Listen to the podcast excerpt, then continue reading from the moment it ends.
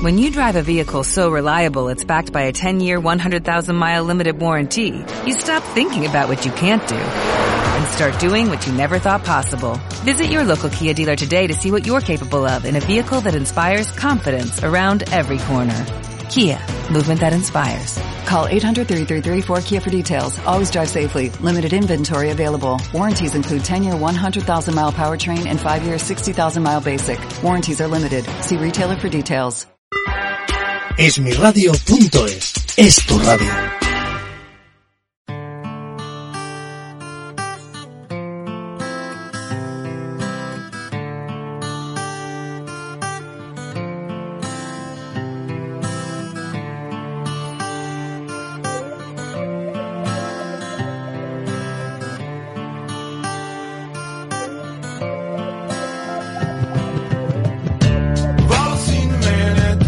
Noches, queridos amigos, muy buenas noches, queridos esféricos.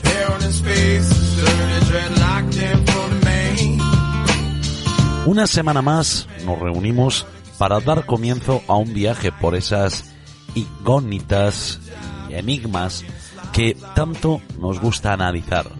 Para ello contamos esta noche con la presencia de Yolanda Ángel y Juan Ruiz, que nos hablarán, como de costumbre, de dos temas que personalmente me parecen muy interesantes. Interesantes sobre todo por lo poco que se habla de ello, a pesar de que son muchas las personas que conocen su existencia, pero que quitan importancia con el consuelo de que tal vez no sea relevante para la sociedad. Eso me hace pensar en la situación que estamos viviendo actualmente a nivel mundial, donde unos cuantos se atreven a quitar importancia a una enfermedad que según ellos no es tan mortal como una gripe. Hablo del coronavirus. Lo que me lleva a creer mm, lo que dicen es que el dicho de tonto es el consolarse con el dolor ajeno es tan real como la vida misma. Conformarse con que algo se lleva menos vidas que lo que ya conocemos me parece de ignorantes. Es lo mismo que decir que una vida humana tiene precio. Y no estamos hablando de un litro de combustible, sino de una vida humana. Lo peor de todo esto es que comenzamos la búsqueda de una solución cuando saltan las alarmas. Y eso es lo que me enfada y me indigna porque me demuestra que tiene que ocurrir lo peor para que todos nos pongamos a buscar una solución a un problema. Nosotros estamos con todas las víctimas del coronavirus, pero también de las muchas otras enfermedades que, como he dicho antes, unos pocos deciden su estudio. Unos pocos deciden qué hacer. Y valoran en números, como siempre, en cifras, sus víctimas.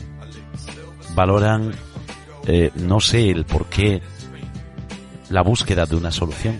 Si merece la pena o no merece la pena. Yo creo que con que solo salvásemos una vida, una, tan solo una, merece la pena invertir la cantidad de dinero que haga falta.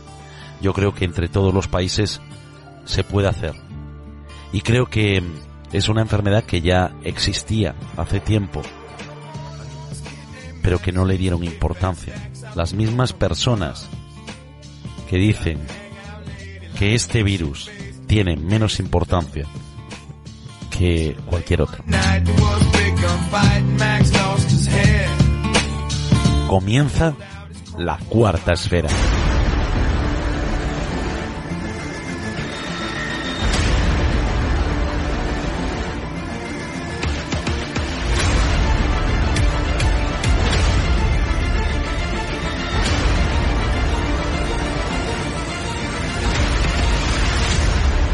Cuarta esfera.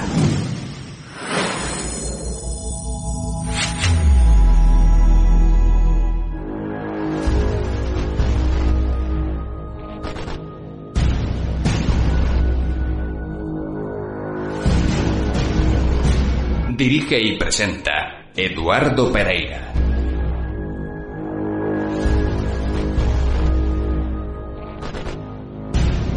Vamos a comenzar el programa de esta noche y lo vamos haciendo pidiendo disculpas a todas las personas que nos habéis seguido la pasada semana y que por causas mm, ajenas a nosotros ha sido imposible poder emitir el programa en directo y habéis escuchado un programa ya grabado que fue la única solución que pudimos encontrar ah, para que no, de alguna manera, bueno, pues que, que no faltar, ¿no? A nuestra cita semanal. Esta noche vamos a dar el comienzo, el pistoletazo de salida al programa, em, hablando de esos cambios que ocurren, por ejemplo, el cambio climático, esa evolución de ciertas enfermedades que de repente aparecen, que de repente desaparecen, y que es algo que últimamente está a la orden del día, ¿no? Es perceptible por, eh, por todos cuando vemos esos inviernos tan cálidos esas lluvias tan abundantes, esos desastres naturales, ya por todos conocidos, a lo largo y ancho del mundo. Esto quiere decir que mm, la memoria del ser humano es muy corta. Creemos que vivimos en un mundo estático donde apenas cambia nada y esto no es así. como ejemplo, hoy vamos a hablar de lo que se llamó la pequeña edad de hielo y que padeció Europa en los siglos XVII y XVIII, hace poco más de 300 años, y que cambiaron lo que era Europa totalmente, nuestra mentalidad incluida, para hacer de Europa y el Occidente lo que conocemos y habitamos hoy en día. Para hablar de este tema se encuentra con nosotros Juan Ruiz.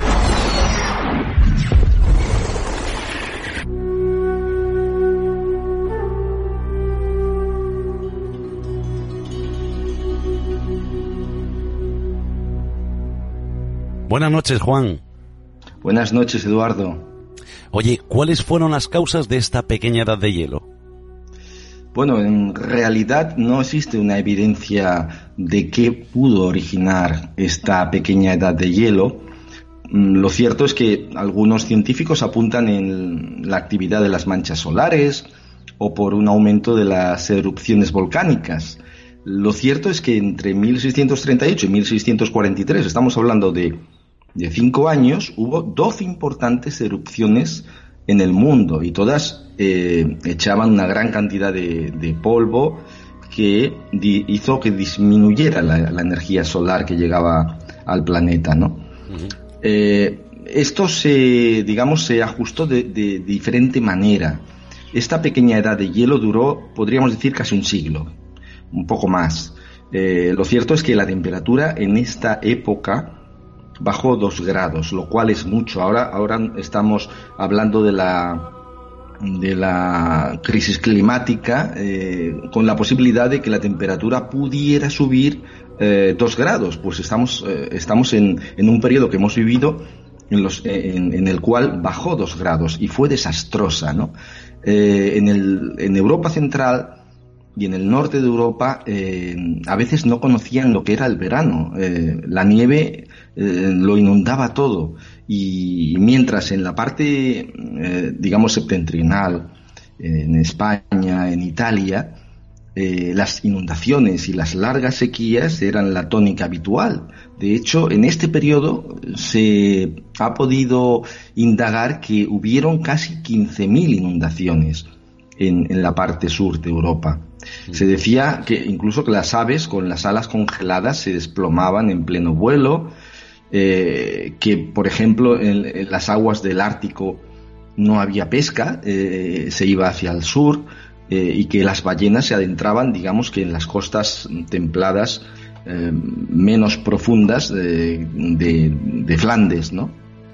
Incluso en esta época que precisamente recae en, en, esta pequeña edad de hielo, la Armada Invencible, entre comillas, la Armada Española que fue a, a invadir Inglaterra, que fue destrozada, podía haber padecido uno de esos huracanes sin precedentes en el norte de las Islas Británicas.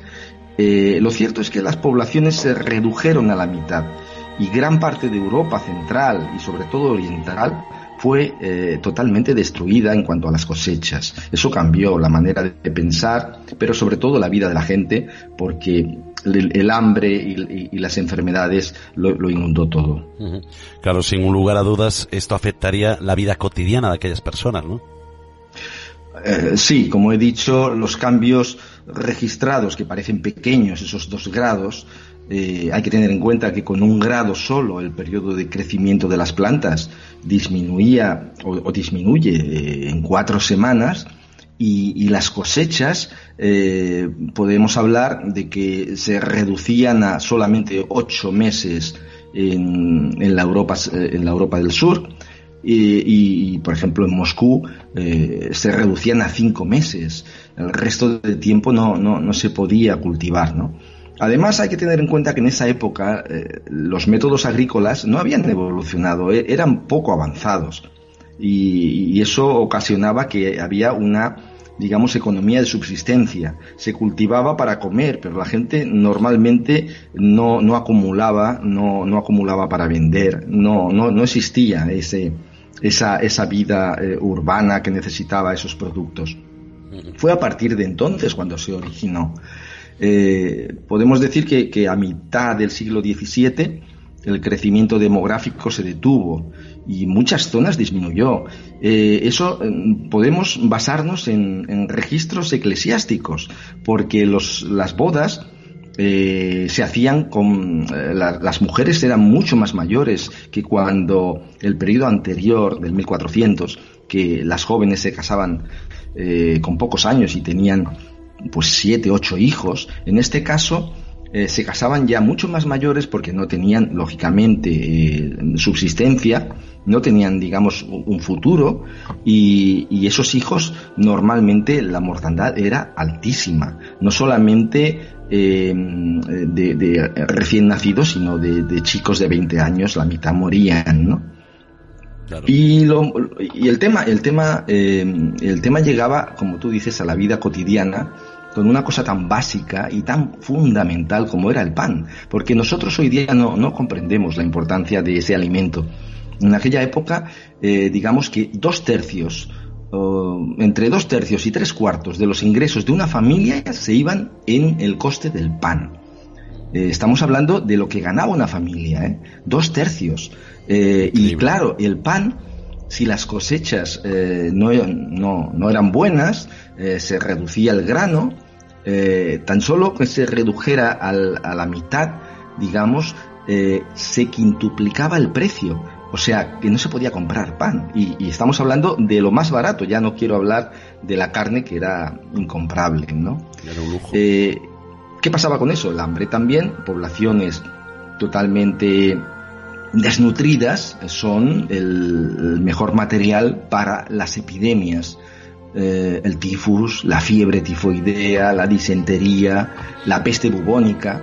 Solo en Francia murieron casi un millón de personas en tres años, del 1628 al 1631.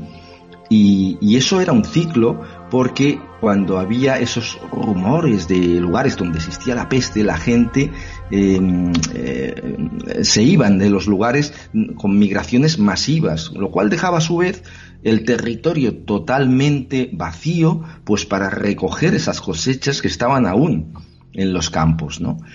Eh, tanto es así la desnutrición y las enfermedades que se registra por los cadáveres de esa época una disminución de la altura media en Europa de 8 pulgadas. Eh, y eso era originado por el hambre y las enfermedades, la, desnutrición de la población. Y a todo esto hay que, hay que añadir eh, la época que fue aquella de conflictos, de guerras, incluyendo pues la brutal guerra de los 30 años, ¿no? Como, como una anécdota, en el 1595, tal era el hambre en el asedio de París, que los defensores discutían sobre la posibilidad de entrar en los cementerios, sacar los huesos de las tumbas, molerlos, eh, hacerlos harina y con ellos hornear el pan.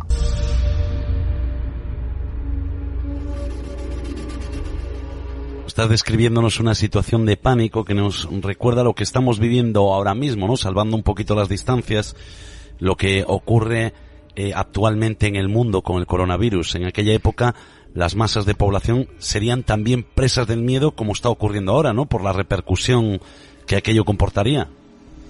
Efectivamente, y claro, en, en ese momento las clases pudientes se apoyaban en la iglesia para controlar a la población, porque una población eh, hambrienta, eh, con epidemias, es lo más peligroso que tienen los, los que están arriba, digamos, ¿no? Y claro, pues se echó la culpa en un primer momento a, los pecadores. Y claro, la parte más débil de los pecadores, ¿cuál es? Las, las mujeres. En esa época, eh, entre 1590 y 1650, fueron ejecutadas, según parece, 55.000 eh, personas, la mayoría mujeres, como brujas, y, esas ejecuciones, algunas estuvieron, digamos, vinculadas a conflictos eh, religiosos, ¿no? Pero otras eh, fueron después de catástrofes meteorológicas o granizos o inundaciones, se echaba la culpa de que esas brujas son las que habían ocasionado esas desgracias, ¿no? Eso es lo más fácil. Y claro, el, círculo era vicioso.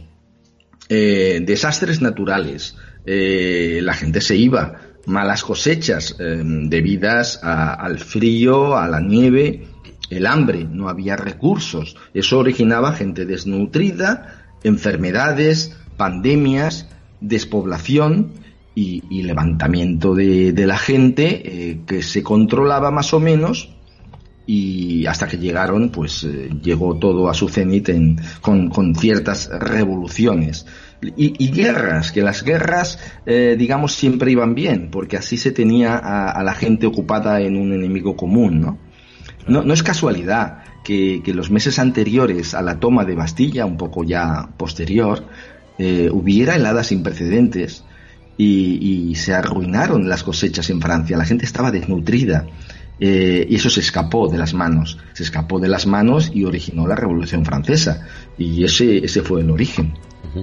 Bueno, como tú dices, el fanatismo religioso intentó tapar la revuelta de la gente por causa del hambre, pero al no conseguirlo, me imagino que se tendría que optar por otros caminos, ¿no es cierto? Eh, pues sí, eh, la, supervivencia, la supervivencia, digamos que significaba cambiar, digamos, ante los mismos problemas eh, buscar otras soluciones, ¿no? Es como a nivel humano decimos, si encuentras un limón, haz una limonada. Pues Europa, eh, Europa se tuvo, se tuvo que, que adaptar a las circunstancias. Y fue ahí donde poco a poco la iglesia fue quedando atrás. Eh, la quema de brujas no, no, no tenía resultados meteorológicos, seguían habiendo inundaciones eh, y la ciencia se abrió camino.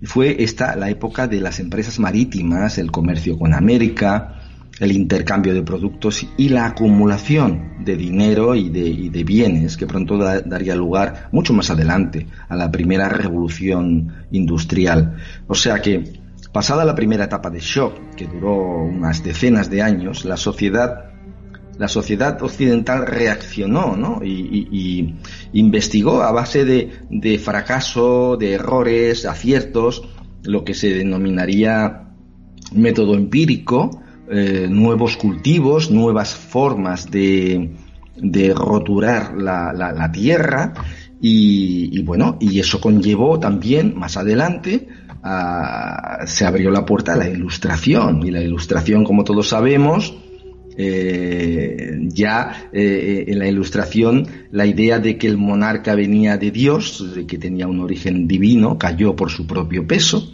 y eso se trasladó más adelante, eh, que lo que todos conocemos al pensamiento americano y, con la independencia americana y las constituciones democráticas que prácticamente han seguido hasta hoy, porque estamos hablando de, de la entrada en el mundo contemporáneo. ¿no? Digamos que en esa época eh, se acabó la época feudal de la economía de subsistencia y nació una nueva economía y con ella nuevas clases sociales. Eh, digamos que en poco más de 100 años, eh, a finales del siglo XVII, la economía europea mm, cambió y cambió para siempre. Eh, la Iglesia y la opresión que, ejercía sobre las clases populares empezó lentamente a desvanecerse, ¿no? Y, tal vez esa transformación hizo que la, hizo la Europa que conocemos hoy día.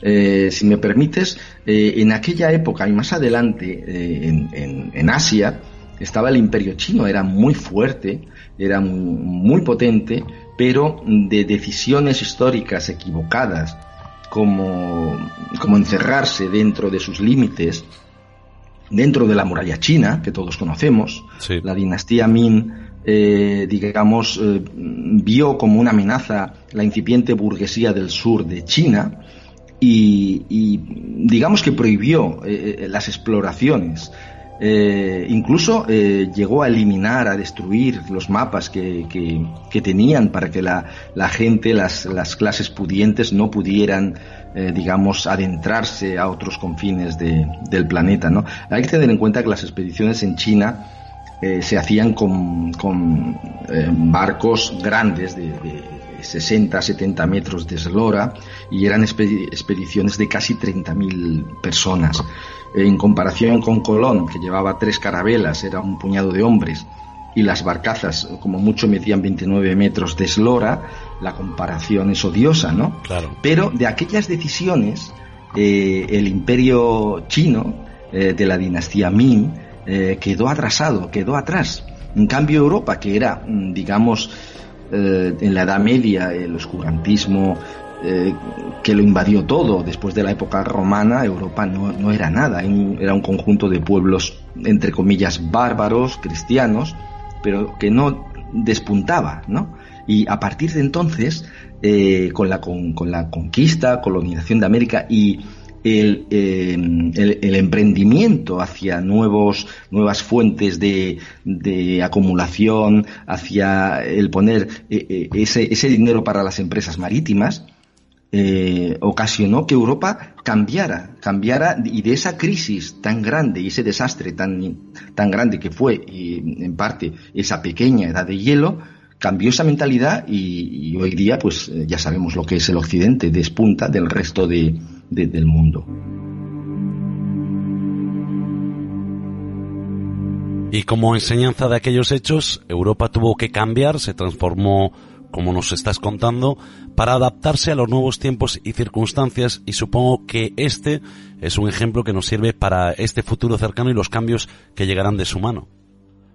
Pues sí, porque esas condiciones naturales, y no, no quiero decir que, hay que constatar siempre en ese determinismo climático, que, que, bueno, que los países fríos son más trabajadores, que en los cálidos eh, son menos, hay cierto tópico, ¿no? Pero el caso, eh, el ejemplo más, más eh, pragmático es la persona que se encuentra sin hogar y se encuentra pues en, los, en un país cálido mm, del Caribe, pongamos, bueno, se queda en la calle, puede dormir porque la temperatura es benigna, ¿no? Otra cosa si, se queda en Suecia en la calle, tiene que idear alguna estratagema para conseguir un techo. Entonces eso le, le espolea, le, le el ingenio y, bueno, eso es importante, también son otras cosas importantes, no solamente esa, ¿no? Pero sí es verdad que esas condiciones naturales fuerzan la adaptación de las personas y con ello la adaptación económica y social eh, y por ende la adaptación política, ¿no?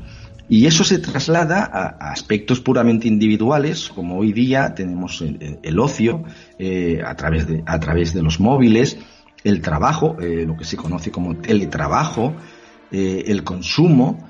Tenemos el ejemplo más, más eh, digamos, cercano, que es el, el tema de la contaminación de las grandes ciudades y de esos cinturones verdes, entre comillas, que se están constituyendo dentro de esas grandes ciudades, que tenemos el caso de España, en España de, de Barcelona, con 95 kilómetros cuadrados, y el Madrid Central con 4,7 kilómetros cuadrados, si no me equivoco.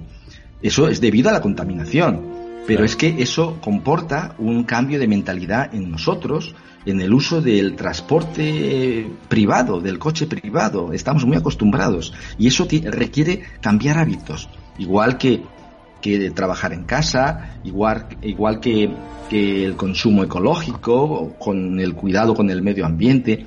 El planeta no es un basurero y prueba de ello eh, son las imágenes que tenemos cuando vemos en África esos grandes barcos que, tiran allí todos los escombros informáticos, eh, que son montañas, ¿no?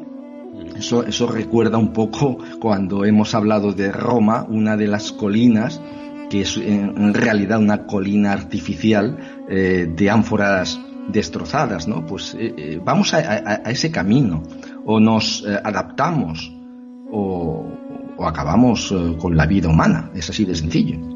Lo que está claro, Juan, es que debemos actuar antes de que ocurra, ¿no? Y, y nosotros, bueno, como, como es el caso del coronavirus, que, que tanto miedo nos está dando y que parece ser que, bueno, al principio era toda una broma y ahora nos ponemos a hacer una vacuna que por lo visto va a tardar unos 18 meses, aunque decían ya en las noticias que había científicos chinos que ya estaban haciendo alguna prueba, ¿no? Pero, ¿por qué esperar 18 meses si esta enfermedad ya existe de antes, ¿no?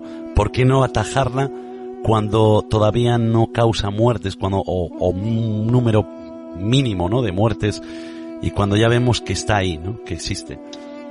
Sí, la, la, verdad es que sobre esto que hablas del coronavirus eh, hay que prever antes, pero es que mm, yo creo que se está haciendo una montaña sin ánimo de, quitar la importancia que tiene, lógicamente, pero es que eh, en, esta, estadísticamente eh, de gripe se muere mucha más gente en España mismo y, en todo el mundo, ¿no? Y no se hace eh, una, un, seguimiento 24 horas, ¿no? Yo creo que también es muy importante el pánico y la respuesta que, que, le dan los medios y que nos dan a la población. Eh, y, y, creo que es bastante infundado porque la importancia la tiene, pero hay cosas más importantes de cuánta gente eh, muere de, de sida, de, de cáncer, de gripe incluso, ¿no? De cáncer, mm. de enfermedades raras, ¿no? De leucemia en fin. Bueno, nosotros vamos a, intentar poner nuestro granito de arena y empezar ya a actuar antes de que todo esto nos venga encima, ¿no? Y ocurra como ocurrió en aquel entonces y después nos echemos todas las manos a la cabeza. Juan Ruiz, muchísimas gracias por estar esta noche con nosotros. Gracias a ti y gracias a todos los oyentes. Buenas noches.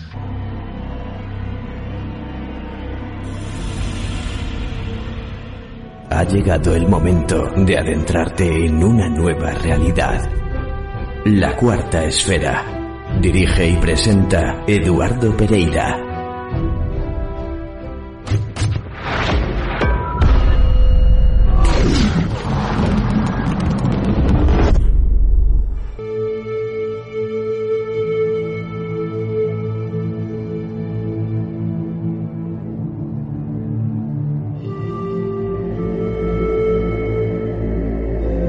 El viaje de Colón y lo que significó para Europa fue uno de los grandes hechos que ocurrieron y que marcaron la historia universal. Independientemente de lo que pudo significar esta gesta para los dos continentes y la historia que vino después, la figura de este navegante siempre ha estado rodeada por el enigma de quién fue realmente este personaje. Si era genovés, catalán, mallorquín, portugués, gallego, esta noche vamos a repasarlo si es y no es respecto a quién fue e indagar en algunas claves de la posible relación del almirante Colón y un noble gallego.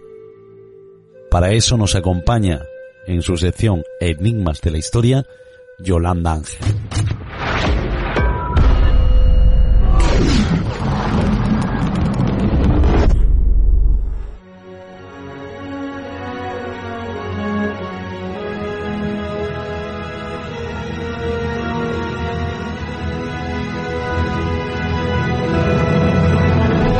Enigmas de la Historia con Yolanda Ángel.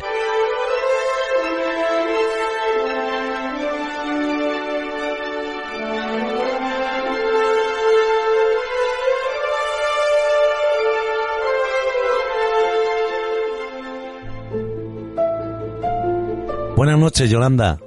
Buenas noches, Eduardo. Vamos a ir directos al meollo de la cuestión. ¿Quién fue Pedro Madruga? Para todos los que ahora mismo estarán con cara de, de interrogante. Porque desde luego ha sido directísimo. ¿Quién es Pedro Madruga?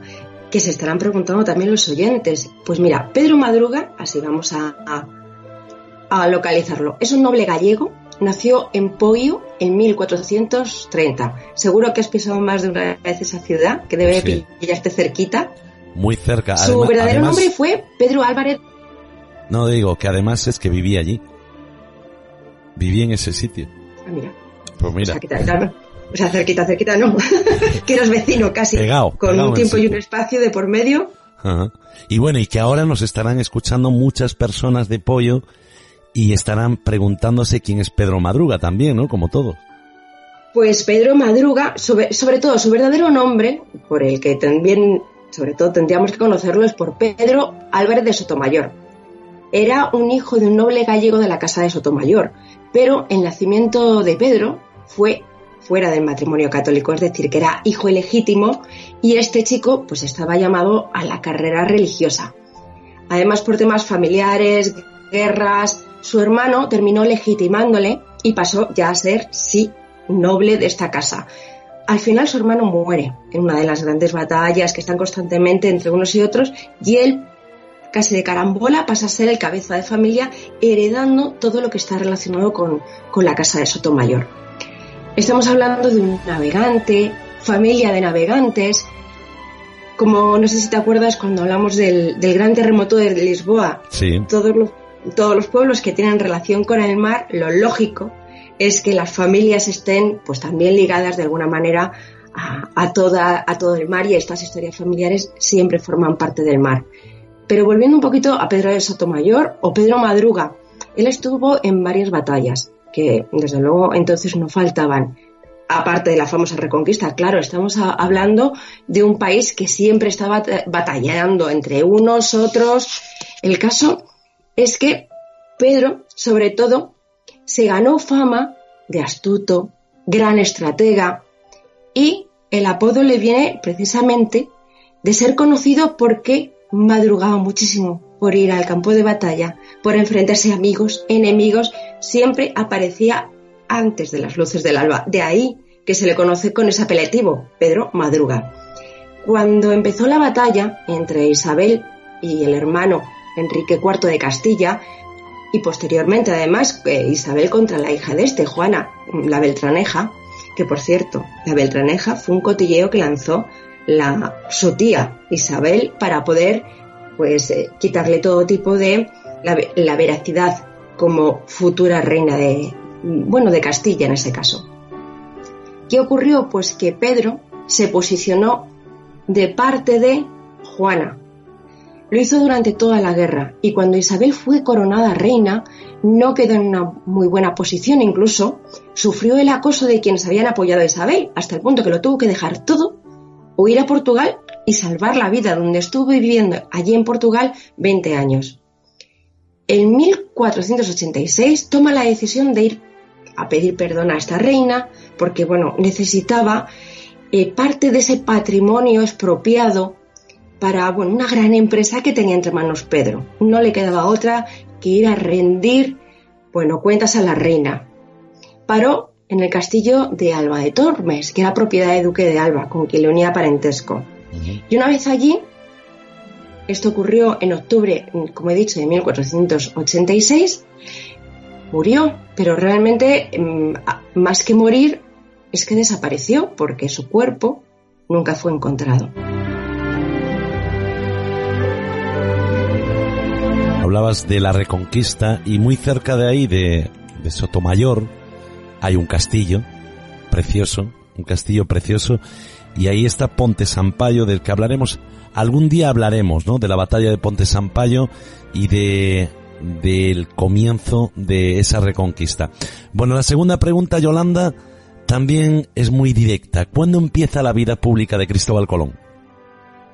Pues mira, yo también lo voy a hacer. En Alba de Tormes, en octubre de 1486, cuando Colón fue a pedir a la reina católica que le perdonara los bienes confiscados a la casa de Sotomayor le fueran concedidos o por lo menos pudiera disponer de ellos para una gran empresa que tenía entre manos. Podemos decir que prácticamente encajan entre uno y otro, porque el tema del que vamos a hablar esta noche es la posible relación de esta identidad de Colón con, este noble gallego. Nos encontramos que, bueno, eh, Pedro Madruga no eligió bien un bando y esto hizo que tuviera que renunciar a toda una vida de noble para bueno, continuar en el futuro como almirante. Mm, a través de los estudios de Pedro Madruga, cuando empiezas a, ver las similitudes que pueden haber con Colón, cómo todo encaja, cómo esta teoría, mm, todas las piezas tienen su espacio. No son casualidades, no están ahí por suposiciones, por posibilidades, por son pruebas, pruebas que están ahí, que tienen mucho que decirnos. Que Pedro de, de Sotomayor o Pedro Madruga, ante los reyes católicos, tiene que enmendar su derrota, necesita limpiar su buen nombre, pero sobre todo necesita ese dinero para poder hacer algo. De acuerdo que tiene que renegar Pedro Madruga de su pasado, pero bueno, ¿por qué? No va a tener en el futuro un gran futuro además, pero con otro nombre, y ese nombre pueda ser Pedro Madruga. Bueno, ¿y quién fue la primera persona que lanzó esta posibilidad de, de que Pedro Madruga fuera la misma persona que Cristóbal Colón? Mira, la primera persona que lanzó esta hipótesis, desde luego fue ya un personaje en sí mismo, que es un intelectual de finales del siglo XIX, fíjate, del XIX y principios del XX, Celso García de la Vega. Fue el primero en poner en valor, mm, pero bueno, como muchos otros en aquella época, cuando planteas, planteas perdón, una teoría de este calibre, lo más normal es que se te ponga en tela de juicio, a pesar de que la comunidad científica estuvo en contra en un primer momento de, esta teoría que lanzó Celso García de la Vega, él continuó con los estudios. De hecho, estos estudios lo difundió en dos libros que para mi gusto son claves. El primero de ellos se llama La Gallega, que es en 1897, en el que demuestra documentalmente que la famosa nao que utilizó Colón en su primer viaje, la Santa María, no lo era por Santa María de Cádiz, como muchas veces bueno, pues se piensa, sino por Santa María de Pontevedra, donde además estuvo el astillero que la fabricó. Aunque, bueno, también en este libro, La Gallega, habla también de la importancia de lo que es la construcción naval en los astilleros gallegos en el siglo XV. Pero hay otro libro, que ese sí que es el clave. En el siglo XIX, el 20 de diciembre de 1895, lo que hace Celso García es dar una conferencia en Madrid. Fue invitado por la Sociedad Geográfica para saber sobre estas investigaciones de Colón. Según las crónicas, al principio todo eran risas, chanzas sobre la persona de, Celso y, esta teoría que traía. Pero en el momento en el que él le estaba contando, les estaba explicando por qué debía tener mucho más peso que la teoría genovesa, que era lo que en ese momento eh, casi todo el mundo daba por sentado que era, la conferencia se fue presentando con pruebas y el semblante de todos los que antes habían reído pues se convirtió en sorpresa. Y esto dio lugar, esta investigación con esta conferencia, en un libro que se llamó Colón Español, su origen y patria, que se publicó en 1914, justo dos semanas antes del fallecimiento de Colón. Perdón, del, de, Celso. Estoy con Colón tan, con, él todo el rato que le tengo hasta, hasta mis pensamientos. Justo antes de morir, este hombre eh, colocó bueno, pues este libro en el que resultó una teoría fascinante. Lo que ocurre que, bueno, mm, había demasiados detractores que no dejaron que, esta teoría pudiera seguir adelante. Pero desde luego fue un trabajo magnífico por parte de este hombre. ¿Cómo es posible que después de la conferencia ante esta sociedad intelectual, las pruebas aportadas, el libro, quedase de nuevo en el olvido esta teoría y diera espacio a otras, ¿no? Bueno, pues em, por varias cuestiones. Puede ser considerada, es que, claro, vamos a imaginarnos, la cuna, la verdadera cuna de dónde es el origen de Cristóbal Colón. Un, ser tan histórico, tan trascendental en la historia. Desde luego es un caramelito. Y hay que tener en cuenta también el momento histórico que vivía Europa en ese momento. Todos esos exaltamientos patrióticos y políticos necesitaban pues estas figuras, estas figuras para poder dar peso a, todo esto. El continente está a punto de ser el protagonista de un cambio absolutamente convulso. Nos vamos a encontrar la Revolución Rusa, la Primera Guerra Mundial y sobre todo el nacimiento de la ideología fascista. Estas exaltaciones patrióticas bueno, pues ya sabemos que una de las cosas que más les gusta es hablar de estas grandes figuras y dotarles de un halo un tanto anacrónico, pero crear una esencia de patriotismo que avala que esta figura pues sea en este caso la, sobre todo por donde más la, pedían o la donde más se identificaba era con la teoría de Génova, que podía haber sido genovés. Desde luego todas esas exaltaciones son, bueno, desde mi punto de vista muy casposas, pero hay toda una batalla de intereses, hay mucho dinero detrás, grandes nombres que, bueno, pues eh, están bien aleccionados económicamente, pueden decir que o la teoría que mantenía Celso García de la Vega podía ser verdad, o era verdad la otra teoría, la genovesa, que en ese momento tenía un peso brutal. Y bueno, pues ahí es donde salió perdiendo la teoría de Celso García de la Vega porque le estuvieron poniendo en duda tanto sus estudios, se, les, se le acusó de haber falsificado. Bueno, con el tiempo se ha, se ha comprobado que él no tocó nada y fue exquisito en esta investigación. Pero, bueno, pues aquellas personas que, que estaban decididas a apoyar otras teorías mancharon el buen nombre de este profesional, le acusaron de una barbaridad de cosas, prácticamente hundieron su memoria. En fin, toda esta teoría de que Pedro de Sotomayor, Cristóbal Colón podían ser la misma persona desapareció. Lo que ocurre que hace pocos años sí que es verdad que los herederos de este historiador, de Celso García de la Vega, lo han vuelto otra vez a poner en, valor.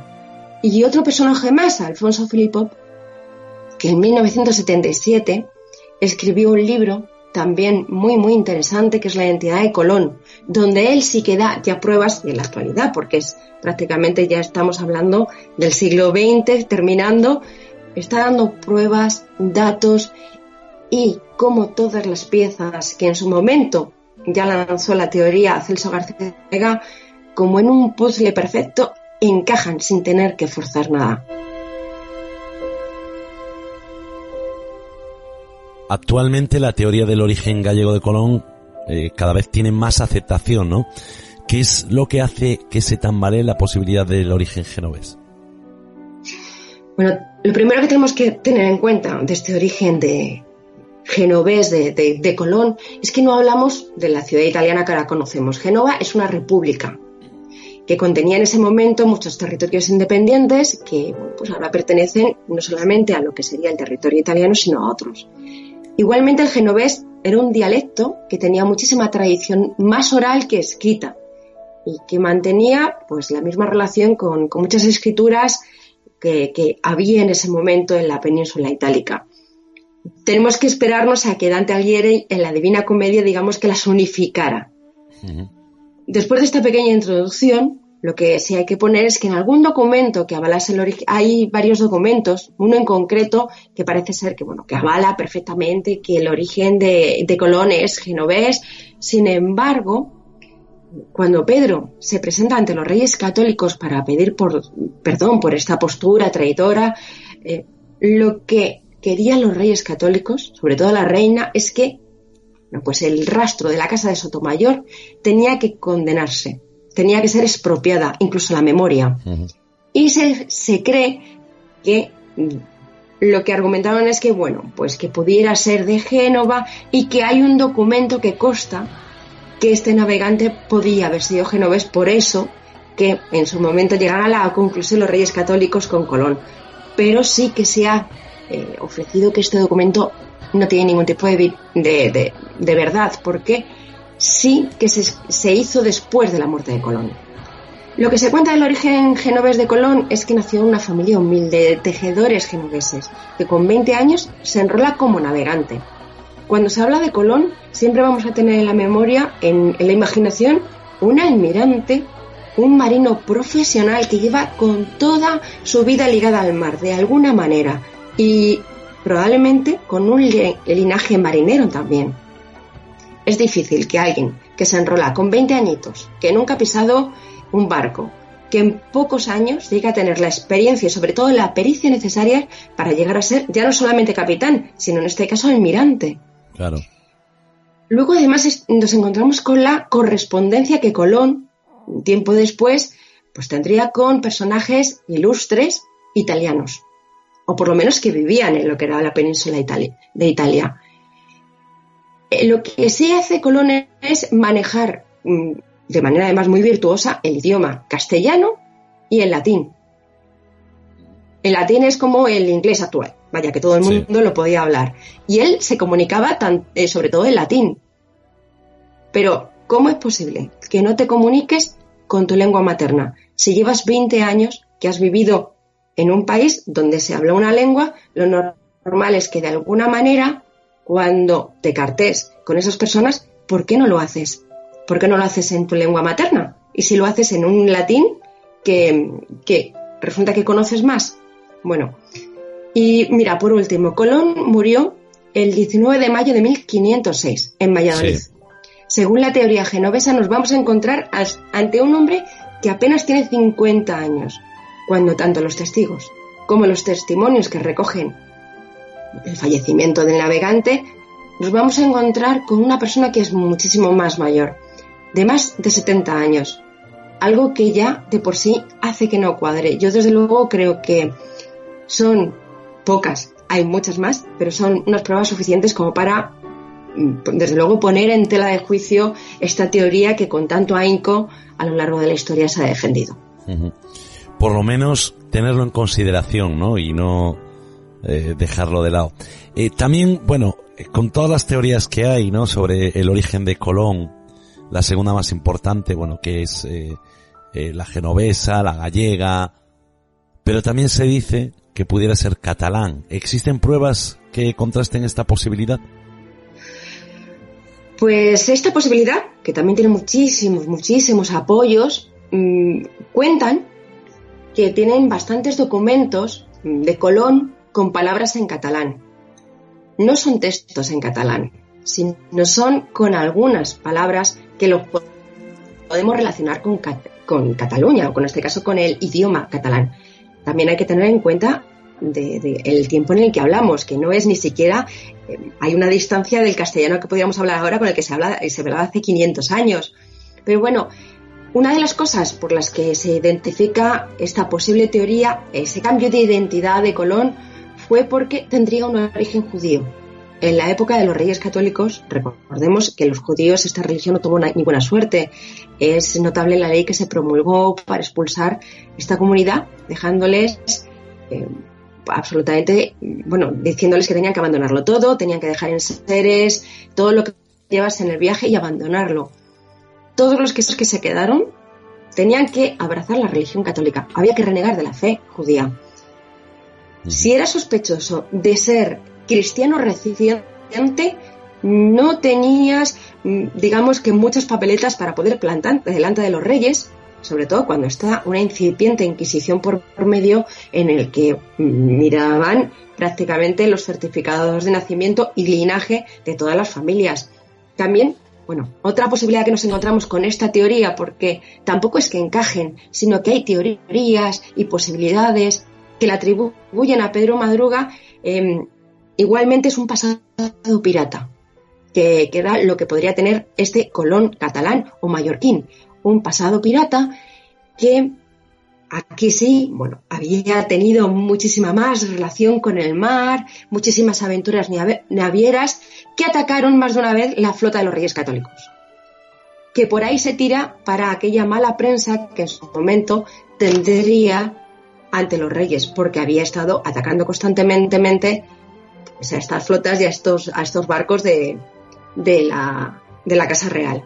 Y sobre todo, otra cosa que se dice sobre Colón, que podía ser catalán, que podía ser mallorquín o ibicenco, es que hay muchos Colón en aquella época.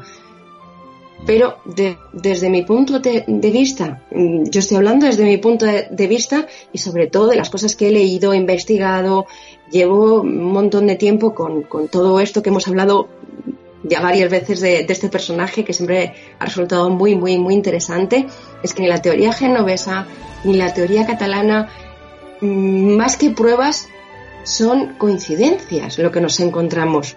Es eh, ganas de organizar un discurso, pero hay tantos vacíos que, que, bueno, desde mi punto de vista son teorías, pero no terminan de encajar. Nosotros estamos aquí manteniendo la teoría de que realmente Cristóbal Colón fue gallego, que fue eh, Pedro de Sotomayor, que tuvo que cambiar la identidad por un pasado díscolo respecto a los reyes católicos, pero ¿qué pruebas o coincidencias apoyarían esta teoría? En el momento en el que te pones a investigar empiezas a tirar del hilo, te vas dando cuenta que además cada vez tiene muchos, muchos más apoyos, hasta el punto que ahora mismo hay un montón de científicos, de historiadores que están sacando publicaciones y libros que ya sí que se, es que se está dando por sentado esta cuna del almirante. Una de las cuestiones por las que se tiró por tierra lo que hemos hablado antes, la teoría de, de Celso García de la Vega, fue que había podido falsificar ciertos documentos de manuscritos de Colón.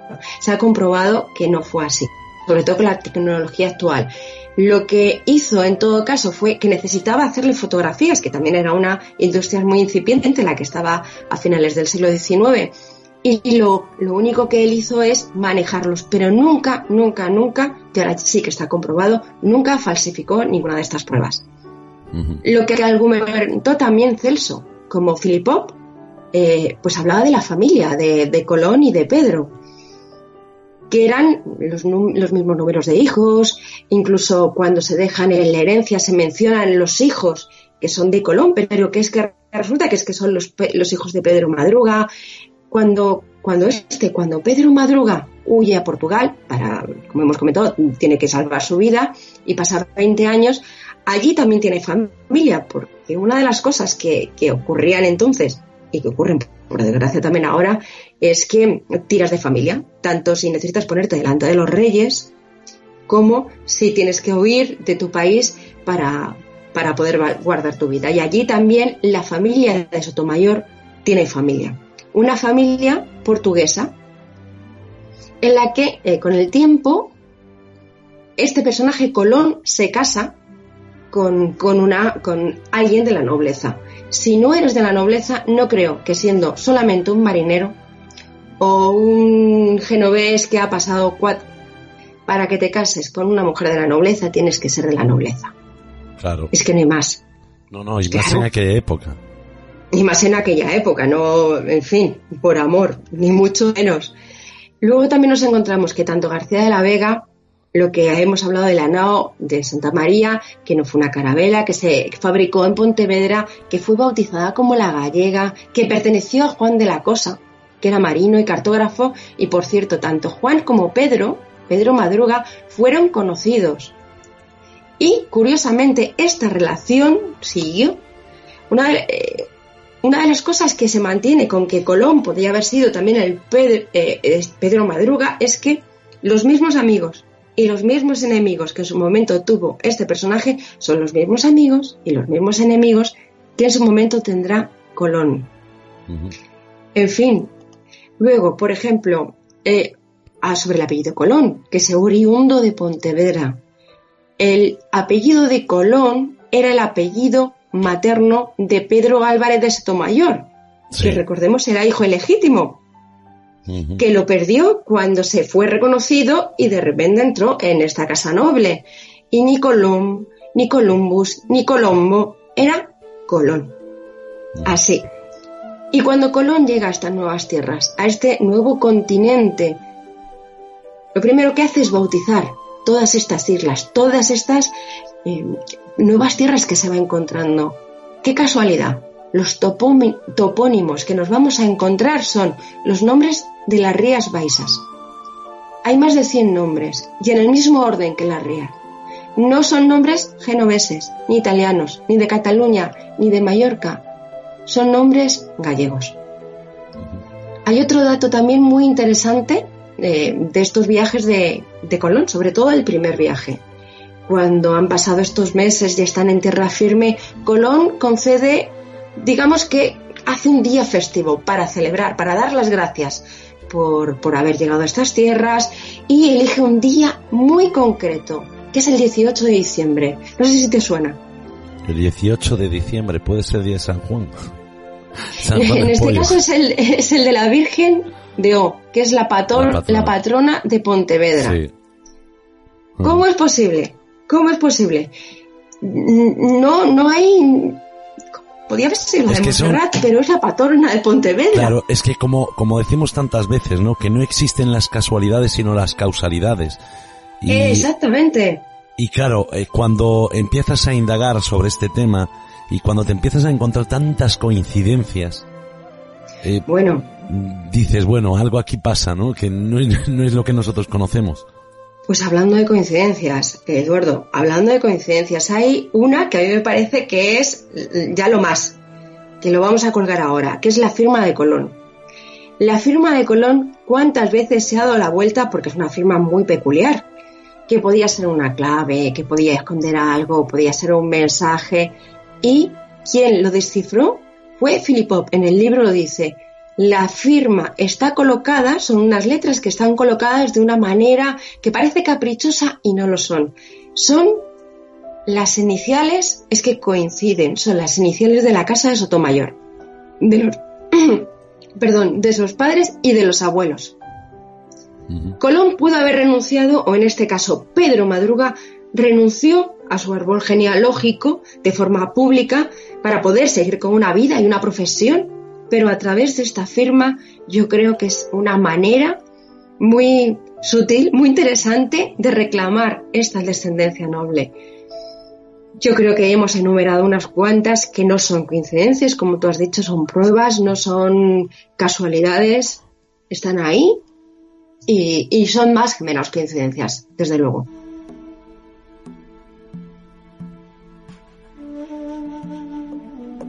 Ya para terminar con un tema en el que nos estamos posicionando claramente, pero que tantas pruebas nos dejan mucho lugar a dudas, sí me gustaría preguntarte si hay algún tipo de prueba actual que se hayan realizado para poder afirmar con contundencia que nos eh, encontramos ante la misma persona. Pues mira, los restos de Colón, que los, en fin, estos restos han, viajado más que casi cuando estaba vivo. eh, este hombre, como hemos dicho, Colón murió en Valladolid. Cristóbal Colón murió en Valladolid, donde recibió sagrada sepultura por primera vez. Ya, esto lo, estoy dejando a las casualidades, pero fue enterrado justo con el padre de Pedro Madruga, en una propiedad familia emparentada con los Sotomayor, que además esta familia ayudó a financiar el proyecto colombino. Pero bueno, a pesar de todo eso, los huesos de Cristóbal Colón han sido sometidos muchas, muchas veces a pruebas de ADN. Se descartó que pudiera haber sido genovés, se descartó en su momento que podía haber sido catalán, se han cotejado últimamente con descendientes de la Casa de Sotomayor que ahora mismo residen en Puerto Rico y ha habido una coincidencia genética del 93% con el almirante. Se han sometido las pruebas grafológicas tanto de la letra de Pedro Madruga como la de Colón. Se han demostrado que son la misma. Y para terminar, yo creo que es una pista que nos ha dejado para la historia un guiño que nos ha dejado el mismo Pedro Madruga o el mismo Cristóbal Colón, reclamando esa identidad. Los dos primeros indígenas americanos que llegaron de la mano de Colón a España, aquí fueron bautizados y apadrinados por este almirante. ¿Y sabes cómo los llamó? ¿Cómo? Pedro y Cristóbal.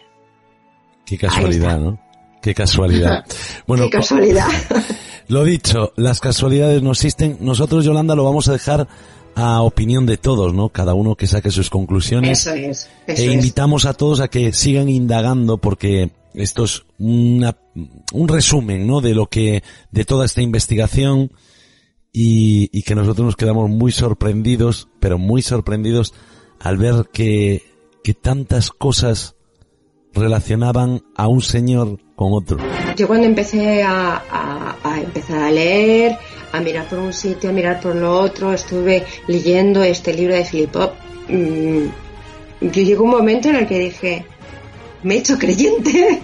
no tengo ningún género de dudas y a mí que no me pregunten porque mi respuesta es afirmativa. Son la misma persona.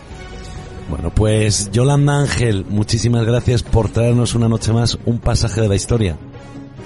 Ha sido un placer traeros esta, esta historia, que es desde luego una historia en mayúsculas, y poder compartirlo con vosotros es todo un, un orgullo.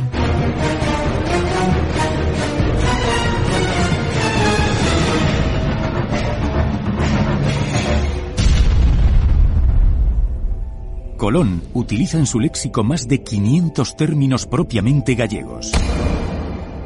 Avalar, avalumado, agardando, agora, amortecido, angra, arreo, arriscada, asesar, corredíos, crimes, debuxar, despois, enxerir, espeto, fagades, falar, fame, forno, forza, froitíferas, longura, mercar, moa, non, pardelas, perigos, pinales, porén, resgate, sede, segundo, ti, tonina, turboada, vento, ventre.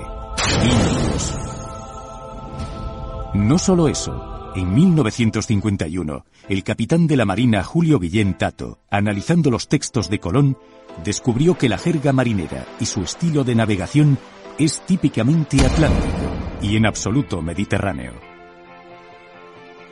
Pero es que además, la toponimia que impuso en las Indias contiene más de 100 nombres exclusivos de las Rías Baixas gallegas, y en el mismo orden geográfico incluso.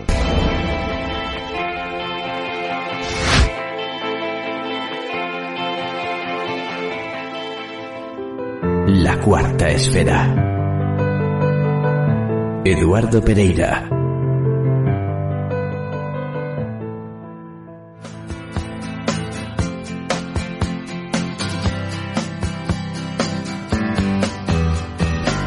Dirige y presenta Eduardo Pereira.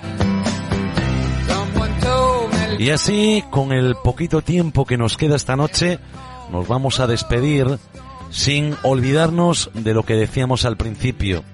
Estamos y apoyamos a todas las personas que en este momento están infectadas por el coronavirus o eh, a los familiares de esas personas, a los familiares de los fallecidos de España y de cualquier parte del mundo. Lo único que pedimos desde la cuarta esfera es que las autoridades sanitarias, que son las que mandan y las que tienen la responsabilidad de sacarnos de este problema, actúen, actúen eficazmente y nos lleven a encontrar esa solución a esta enfermedad. Queridos amigos, queridos esféricos, nos vemos dentro de siete días en un nuevo vuelo con la cuarta esfera.